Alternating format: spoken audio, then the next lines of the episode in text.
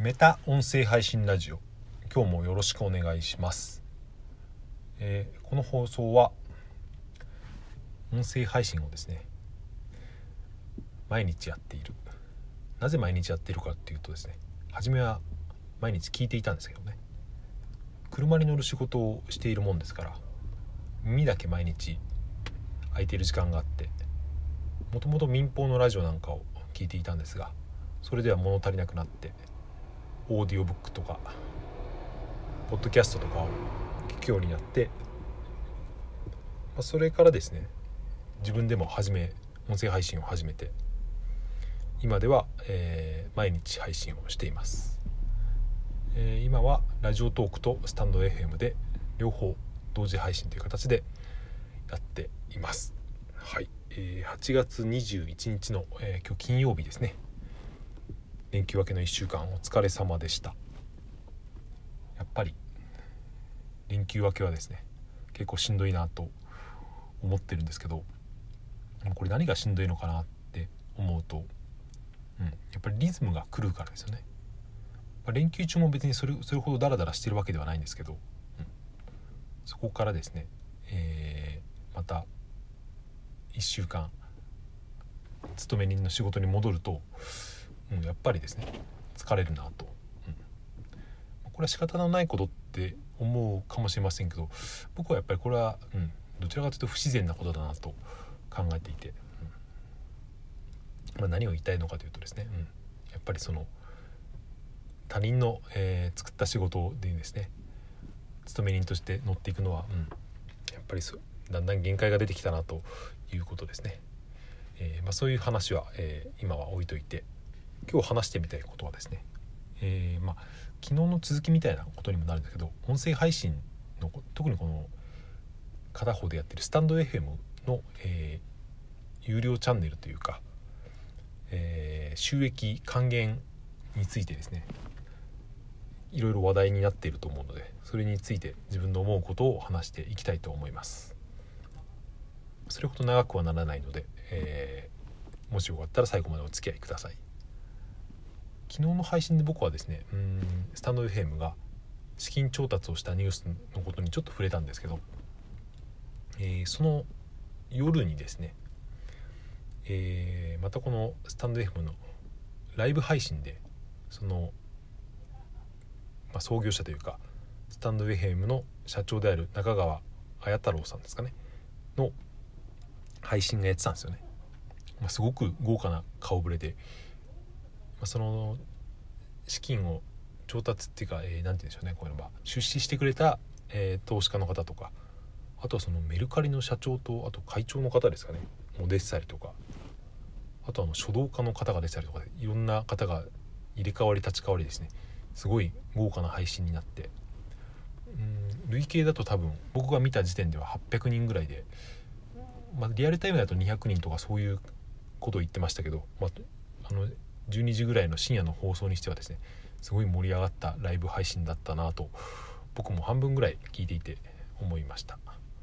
まだそのアーカイブ残っていたのでその、うん、ライブ配信聞いてない人はそのアーカイブも聞けると思うんですけど、まあ、その中でですね、まあ、スタンド FM のその今後とかそういうことにも話が及んでいたりとか、まあ、全然関係ない、えー話をしていたりとかなかなか面白いなと皆さんお話が上手だなと思っていたんですけど、まあ、ここではそのスタンド FM の、えー有料化というか、えーちなみに知らない方のために言っておきますと、えースタンド FM が昨日発表したですね、え資金調達、えシードラウンドちょっと僕そのあんまりそれがどういう段階なのかよく知らないんですけど、まあ、とにかくその投資家から5億円の資金調達をしたと。その5億円を何に使うかというと、えー配信者にですね、えー再生時間に応じて還元をしますというですねそういう発表を出したんですよね。うんつまりそのたくさん聞かれれば聞かれるほど、えーその配信している人にですねお金が入るっていうですね結構画期的というかですね僕の知る限り、うん、そんなことをやってる音声配信メディアっていうのはないんじゃないかなと思うんですけどこれはすごく攻めたことをやってこれからの音声配信にすごく影響を与えるんじゃないかと僕は思ったんですよね。まあ、そのどのぐらい還元されるのかというと1時間あたりですね再生されたら、えー、まあ、4円から6円って言ってたかな、まあ、なので、うん、60分の放送を例えば1万回聞かれてもすみません計算があれですけど多分数万円っていうですねそれそれだけで、えー、食っていこうと思ったらですね、まあ、多分それは多分有名人でも今ではそれほど稼げるレベルではないぐらいの、えー、金額ですけどでもまあ金額のあれにかかわらずですねこういう時間に応じてですね還元されるっていうのを本気でやってきたってところが僕はすごいなと思いまして広告とかじゃないんですよね。広告とかだったら誰かが、えー、その広告が再生されたらいくらっていうのはありますけど普通に再生時間でですねやってその原資が出資になっているっていうのは、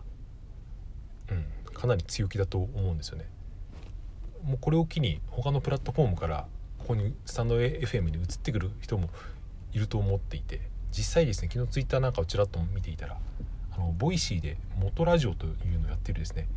あの副業あの人なんだろう転職ですごく、えー、有名なですね元さんっていう方が、えー、早速スタンド FM のその有料プログラムに申し込んだみたいなことを言っていてですねこういう流れは結構起きるんじゃないかなと思っていてやっぱりボイシーとかまあ今は有名だし、うん、狭き門なのであそこでチャンネルを持ってですねステータスっていう面もあると思うんですけどでもその一方でスタンド FM がたくさん再生された方には収益を還元しますって言ったらですねやっぱ移ってくる人は結構いると思うんですよねボイシーからでも。それによって何が起こるかっていうとやっぱり他のところも同じようなことをやりだすと思うしそうなってくるとですね、えー、いろんな人が配信を始めて、うん、他に行かれないようにですね自分のところもそういう収益プログラムを打ち出したりとかしてまあいろいろ活気づくと思うんですよね。まあ、僕レベルの配信者だと多分どんだけ頑張っても月にそうですね。100円もいかないだろうっていうレベルだと思うんですけど、まあ、でも、えー、そうやって音声業界全体が盛り上がっていくとですね、うん、やっぱり前から続けていたものにも、まあ、いろんなチャンスが巡ってくると思うし、まあ、単純にその人が増えるっていうのはですね、えー、やってる本人としては嬉しいですよね。その起業家っていうかそのプラットフォーマーだけじゃなくて配信者としても自分の配信が聞かれる可能性もあるし、うん、プラットフォーム自体に人が増えるっていうのは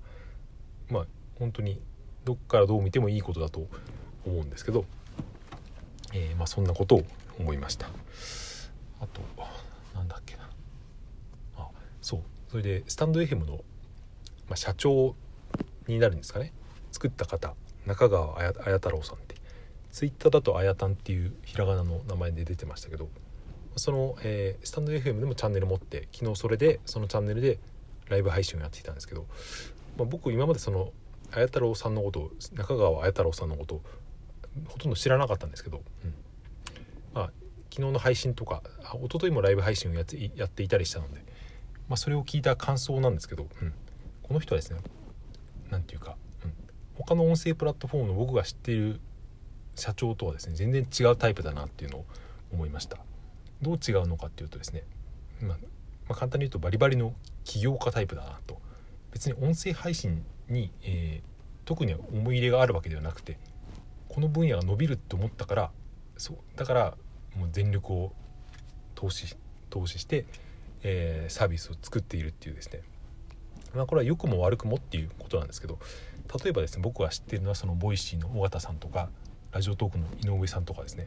このお二方に関しては僕が知る限りはですね音声メディアにすごく思い入れがあるんですよね。うん、もう尾形さんなんかも、うんまあ、最初はいろんなサービスを始めてたみたいですけど、まあ、その中から音声が来ると思って、えー、ずっとやっているっていう。ラジオトークの井上さんもインタビューで読みましたけどもともとラジオが大好きで、まあ、それでエキサイトのその新しい新規事業を立ち上げる時に音声やアプリを作ったっていうですね。そういうもうとにかく音声っていう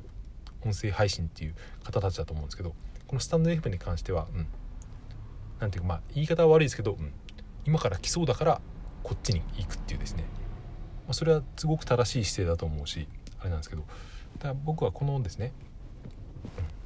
何、うん、て言うかうまみがありそうだから行くっていう姿勢が今後どう出るのかなっていうですね、まあ、つまりその、うん、情熱がどこまで持続するのかなっていうですね、うん、まあそそれがですね早いうちに成功してですね収益がたくさん出るようになればいいと思うんですけどまだ音声はですね、うん、時間がかかるのかなっていうところもあってまあこういうですね収益還元プログラムとかが出てくると急に活気づいて動き出すとは思うんですけど、まあ、それでですね、まあ、僕は割と傍観者な自分でやりながらもプラットフォームに関しては割と傍観者な感じで見ているので、うんまあ、最終的に生き残るのはどこかなっていうですねことを割と自分で考えながらですね見ているんですけど今なんかヘルメットをかぶった中学生たちが歌を歌いながら自転車で通り過ぎましたけど、はいえー、ちょっとだいぶ長くなってしまったので、えー、今日はこれで終わりにしたいと思います。えー、土日でですね、え割と子供の面倒を見なくてはいけないとか用事があって配信ができるかどうか分かりませんがあとですね、うん、もしかできたらですねライブ配信を1回やってみたいなと思ってですねもしかしたら日曜日あたりに午前中とかで、えー、ライブ配信をですね試しでやってみるかもしれません。もし聞いてる方ですね日曜日空いてそうだなと思う方があったらいたらですねちらりとでも顔を出していただけると助かります。嬉しいです。ラジオトークの場合はですね、えー、アカウント持ってないとあれかもしれませんけどはいもしよかったらアカウント作ってください。はいそれではありがとうございました。さようなら。